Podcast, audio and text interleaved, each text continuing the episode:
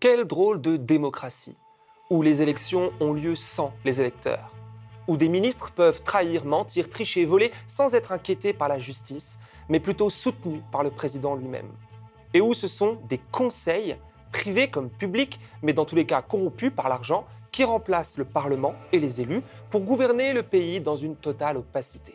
Quelle drôle de démocratie qui voit gonfler sans cesse le budget de sa police, toujours plus puissante et agressive, tandis que l'humanité crève sur les trottoirs de sa capitale et que la planète brûle, au sens propre comme au figuré. Mais bon, aucune raison de s'alarmer, jusqu'ici tout va bien. Bonjour, moi c'est Jemil, nous sommes en France en août 2021 et voici mon édito hebdo.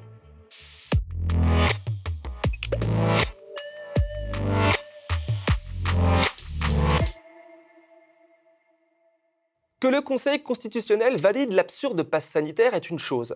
Que nous ayons pris l'habitude de compter sur lui comme seul et dernier rempart au délire macroniste en est une autre. Loi Avia, anti-haine, loi sécurité globale, loi renseignement, loi séparatisme et maintenant loi sanitaire, tout passe crème au Parlement, où l'opposition est en nombre si faible que l'hémicycle est souvent surnommé chambre d'enregistrement des désirs présidentiels.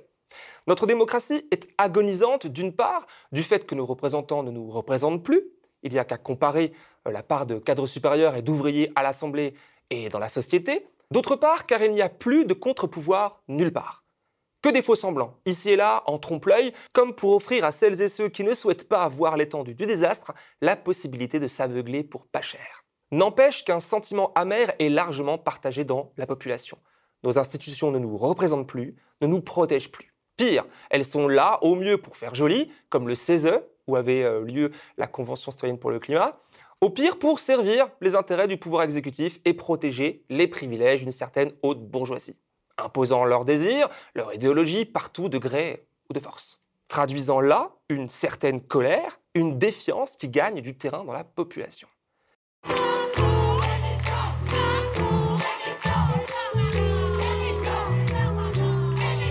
Car s'il y a une chose à retenir de ces dernières années, c'est bien le dégagisme. Ce désir de faire table rase du passé, encombré par trop d'injustices et trop de traîtrises, au risque de ne pas faire dans le détail ni dans la douceur. Le terme a été abondamment utilisé par Jean-Luc Mélenchon lors de la dernière campagne présidentielle. L'été suivant, et plus d'un an avant les Gilets jaunes, c'est le député des Bouches-du-Rhône qui le rappellera dans le contexte du scandale Pénicaud. Souvenez-vous, la ministre du Travail avait touché 1,13 million d'euros lorsqu'elle travaillait encore chez Danone, qui alors licenciait à tour de bras. Et ceux-là même qui demandent des efforts sont ceux qui semblent le moins euh, s'y astreindre eux-mêmes. Par conséquent, la crise politique n'est pas terminée. La vague dégagiste va continuer à travailler en profondeur notre peuple. Le dégagisme, donc, a marqué ce quinquennat et marquera sans doute l'époque. Et ce n'est pas là qu'une question d'anti-Macron, non. Du traité de Lisbonne qui viendra bafouer en 2007 le non au référendum de 2005, jusqu'aux violences sociales que sont les réformes ultralibérales d'Emmanuel Macron sur le chômage et les retraites, en passant par l'élection tout entière de François Hollande, ami de la finance en 2012, sans oublier les scandales de Sarkozy, Fillon, Balkany, Benalla, etc les dernières générations dont je fais partie n'ont connu que trahison et manipulation politique. Côté médias, censé être un des contre-pouvoirs importants, ce n'est pas mieux, puisque la plupart sont désormais entre les mains de mafieux de l'industrie qui ne rougissent pas en finançant ou en dopant partis et candidats politiques qui vont dans le sens de leurs intérêts. Le naufrage programmé du groupe Canal, qui m'a beaucoup marqué, la domination agressive de BFM TV sur l'info politique, puis iTélé, devenu le monstre CNews, et Europe 1 qui suit le même chemin, la sphère médiatique s'est radicalisée avec régulièrement des rappels au CSA sur son manque de pluralisme politique, au bénéfice de la droite et de l'extrême droite, évidemment. Aujourd'hui, les chiffres et données du gouvernement, comme par exemple le nombre de manifestants dans les rues, deviennent des informations relayées sans quasi jamais n'émettre de doute, de mise en perspective, voire de bah, sans préciser la source policière en fait ce qui fait de beaucoup de journalistes et de médias les porte-parole de l'exécutif. Et ça, c'est un drame. Si je vous raconte tout ça, c'est parce que bah, tous ces éléments composent la matrice du dégagisme que nous vivons. Des gilets jaunes aux antipasses sanitaires, en passant par bah, même le mouvement climat, il y a un net rejet des représentants et des institutions qui s'illustrent de plus en plus comme inutiles au mieux, au moins pire, menaçantes au pire. Et dans tous les cas, rien ne va plus. Si actuellement les flammes ravagent les forêts grecques et turques, en France c'est un tout autre incendie, pas moins ravageur, qui menace de tout emporter. La crise sanitaire que nous traversons donne à voir l'incapacité de l'État macroniste à prendre les bonnes décisions en concertation avec les représentants du peuple et les partenaires sociaux et sans se contredire le lendemain. En gros, c'est le chaos, mais ça se pavane, le col du polo relevé sur TikTok pour y chanter ses propres louanges. C'est ça le dialogue social macroniste. De la communication ringarde en ligne, reprise en boucle par les chaînes d'infos mordues de storytelling. En français, raconter des histoires. Il n'y a pas plus clair comme projet. En quoi son métier de banquier d'affaires peut aider Macron à être euh, efficace en politique? On est amené aussi beaucoup à communiquer, c'est-à-dire à raconter une histoire. Donc on y apprend d'une certaine façon aussi des techniques de... Comment j'allais pas de manipulation de l'opinion, mais de... un petit peu. En bref, le président Macron, avec son parti La République en marche, semble vouloir être à la fois l'incarnation du pouvoir et du contre-pouvoir, communiquant seul ou en présence de journalistes acquis à sa cause, mais surtout gouvernant seul. Voici le Conseil de défense réuni ce matin, présidé par Emmanuel Macron, où les échanges sont classés secret défense. Ça donne le sentiment que le Conseil des ministres n'est plus là, que c'est maintenant le Haut Conseil de défense qui décide de tout. On l'utilise pour aider le président de la République à définir une stratégie sanitaire. C'est donc un détournement de procédure. Dans quel pays du monde on fait un truc pareil? Les décisions qui, découlent du Conseil de défense, elles sont publiques, elles ne sont pas cachées. Tout ça, c'est du complotisme, comment dirais-je, de premier niveau. Pour l'Élysée, l'instrument permet surtout une gestion plus rapide de la crise sanitaire en échappant aux lourdeurs de l'État. Et c'est l'élément de trop, le pompon, la cerise sur le gâteau du dégagisme général. Il a eu beau essayer de nous convaincre que nous étions en guerre, sur un ton grave au début de la pandémie, que l'ennemi invisible était le virus, mais finalement, la cible atteinte n'est autre que la démocratie. De conseils de défense en conseil de sécurité, de saisine du conseil tantôt d'État, tantôt constitutionnel, mais bien plus souvent lové auprès du cabinet de conseil privé McKinsey qui nous coûte 2 millions d'euros par mois, Macron boude les institutions démocratiques de la République, préférant d'autres méthodes plus brutales. Car c'est bien de brutalité dont il s'agit quand un pouvoir se concentre tant dans les mains d'une personne seule et qui de fait brutalise et braque tout le reste. Qui nomme les préfets de police? Macron. Qui nomme les magistrats du parquet? Macron. Qui décide de la composition du Conseil de défense? Macron. Qui préside ces conseils? Macron. Qui désigne les directeurs même de Radio France et de France Télé? Le CSA. Mais dont le président est nommé par Macron le président de la Ve République française est plus puissant dans son pays que le président états-unien dans le sien. Et la situation d'état d'urgence permanent entre risque terroriste et crise sanitaire accélère le naufrage démocratique en cours. Eh oui, les mots sont forts, naufrage démocratique, tout ça. On est à ça de crier à la dictature. Mais heureusement, il n'en est rien. Non, non, non. Nous ne sommes pas en dictature. Et c'est après Macron lui-même, son ministre délégué au transport, Jean-Baptiste Djebari, qui nous le rappelle dans un tweet du 5 août. Le ministre affirme que les textes sanitaires ont été débattus au Parlement.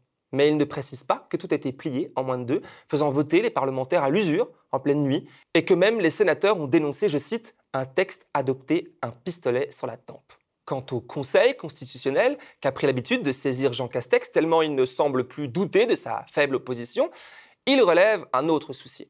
Arrêtons-nous deux minutes sur son cas. Les soi-disant sages qui composent ce conseil sont issus de la classe dirigeante, ont brigué des mandats de députés, de ministres, etc. Ils sont neuf, renouvelés par tiers tous les trois ans, plus les ex-présidents de la République, eux, nommés à vie. Pourquoi pas Et devinez qui désigne à la fois le tiers des membres de ce conseil et son président, qui a une voix prépondérante sur les décisions. Encore une fois, Emmanuel Macron. Et que ce soit Laurent Fabius, qui est à la tête de ce conseil, alors que son propre fils, Victor Fabius, est directeur associé du cabinet privé McKinsey, qui conseille l'exécutif autour de la loi sanitaire ici validée, pourtant peu s'alarme de ce sérieux risque de conflit d'intérêts. Le président de la Ve République française a la main mise sur l'exécutif, sur une partie du judiciaire via le parquet, peut imposer ses désirs aux législateurs, nomme les préfets de police et les directeurs de médias publics mais nous serions en démocratie. Bah, parce que bah oui, il est tout à fait évident et rationnel que les choses se lisent comme ceci. Si nous ne sommes pas en dictature, c'est bien que nous sommes en démocratie, non? C'est comme le reste. Il fait soit jour, soit nuit. La porte est soit grande ouverte, soit parfaitement close, n'est-ce pas? Cette pensée binaire est un piège qui menace toute la société, dont j'avais fait le sujet principal de mon édito précédent aux médias, que je vous invite à aller visionner. Ce même Conseil constitutionnel qui valide ici la loi sanitaire, sans même vraiment exclure les licenciements, crachant là sur le Code du travail, avait brillé tout récemment pour avoir jugé contraire à la Constitution le référendum pour les hôpitaux. Il s'agissait pourtant d'un projet de référendum d'initiative partagée, le fameux RIP, rare outil de réelle démocratie en France, pour aborder la question sur l'accès universel à un service hospitalier de qualité. Les neuf sages du Conseil ont estimé qu'un article de la loi était contraire à la Constitution et ont tout retoqué début août. En mai, c'était Emmanuel Macron lui-même qui renonçait finalement au référendum pourtant promis à la Convention citoyenne pour le climat, invoquant là l'absence d'accord au Sénat, alors que pour le reste, il ne se gêne pas de passer en force. Difficile dans tout ça de ne pas y voir manigance, conflit d'intérêts et hypocrisie politique. Pendant ce temps-là, la Fédération hospitalière de France estime le surcoût des contrôles du pass sanitaire à l'hôpital à 60 millions d'euros par mois. Bah, cette somme permettrait, euh, par exemple, de renforcer euh, nos effectifs, permettrait d'assurer le remplacement des personnes en, congé. Et puis, euh, je dois dire que le rôle de l'hôpital avant tout, c'est de soigner. C'est pas de contrôler les accès. 60 millions d'euros, c'est environ la somme pour la construction d'un hôpital public entier. Mais il n'y a pas d'argent magique, il n'y a pas d'alternative aux économies imposées à la santé publique. Il n'y a pas d'argent magique. Et donc tous les gens, si j'écoutais, si, je faisais, si je regarde, hein. mais oh là là. Toujours début août, c'est la loi des séries, une nouvelle mauvaise nouvelle. Les policiers mis en examen pour homicide involontaire dans l'affaire de Cédric Chouviat ne seront pas suspendus. Décision de Gérald Darmanin en personne.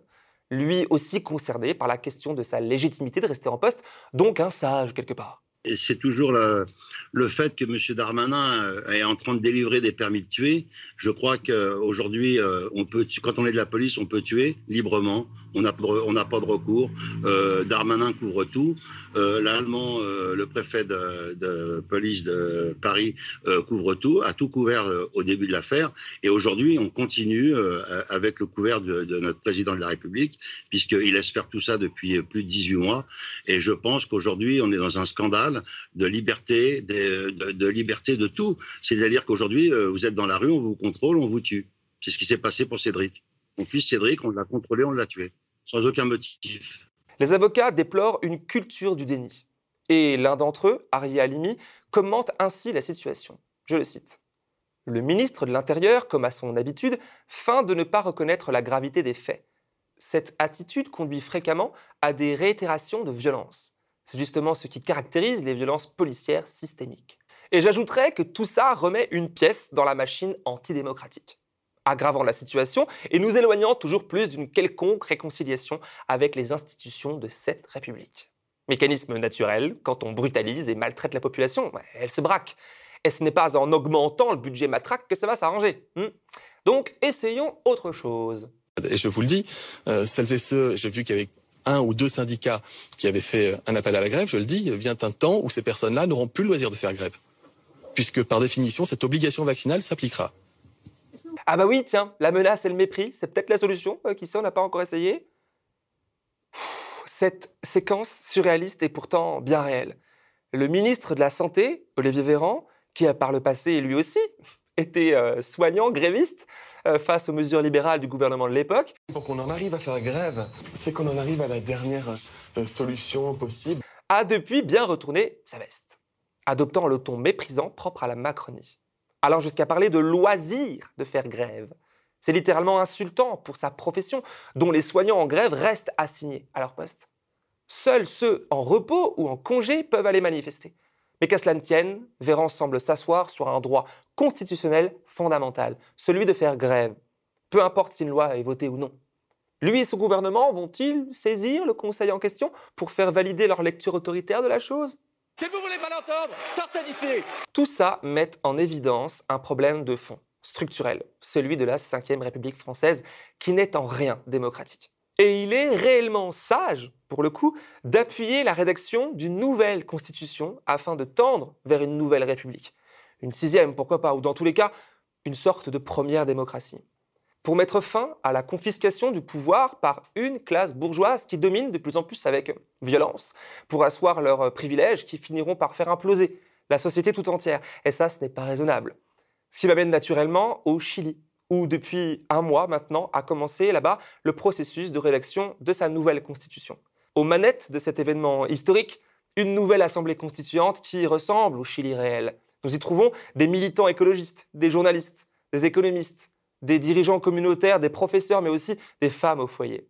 Et parmi eux, une vingtaine de manifestants et manifestantes ayant participé aux manifestations de fin 2019. Les représentants des partis traditionnels sont minoritaires et aucune force politique ne dispose du tiers nécessaire pour mettre son veto. L'exercice sera démocratique, certes difficile, mais exaltant et à la hauteur de la demande du peuple. Sur ce terrain, du Chili à la France, il n'y a qu'un pas. Crise ou pas, la soif de démocratie et de justice sociale est forte. Et la colère l'est plus encore quand le chemin emprunté par les dirigeants va à l'encontre des inspirations du peuple. Ça en fait hein, des sujets de débat passionnants en vue des prochaines présidentielles. On parie qu'ils feront difficilement concurrence au thème de la sécurité de l'islam? Espérons toujours que non, mais essayons surtout d'être un peu plus acteurs de la situation. Voilà, c'est tout pour moi pour cette semaine. Merci pour votre attention. Je vous invite à réagir en commentaire, à liker, à partager cette vidéo si euh, l'édito vous a plu. Pensez aussi à vous abonner à la chaîne du média. C'était Jamil, à jeudi prochain.